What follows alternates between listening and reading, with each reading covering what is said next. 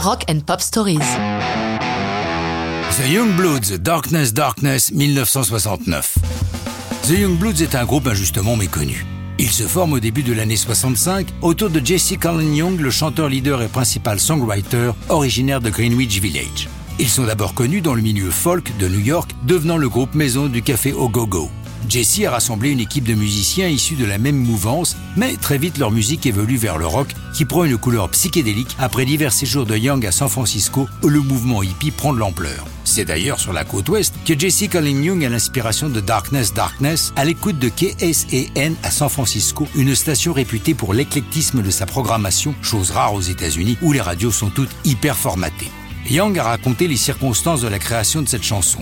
Ça a commencé par un trip d'acide dont la fin a été effrayante, ce qui m'a fait réfléchir à la terreur. C'est là que je me suis dit, et qu'en est-il de mes amis qui sont au Vietnam? Justement, cette année-là, l'un d'eux est mort là-bas. C'était la première fois que j'étais confronté au décès d'un proche. J'ai commencé à penser à tous ceux qui souffraient dans cette guerre. Je me suis rendu compte que j'étais heureux d'y avoir échappé, mais tellement malheureux pour ceux qui y étaient. Je me suis dit, je pense à vous les gars, je prie pour que vous rentriez sains et saufs. Et c'est ainsi que la chanson m'est venue.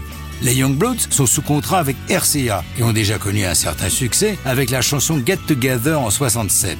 Darkness Darkness et l'album Elephant Mountain qui la contient sont produits par Charlie Daniels. Arrêtons-nous quelques instants sur ce personnage étonnant, bassiste sur trois albums de Dylan, participant aussi à des enregistrements de Leonard Cohen, il est plutôt arrangé dans la catégorie country music. Mais ses conseils et sa vision vont beaucoup aider les Youngbloods à réussir leur album.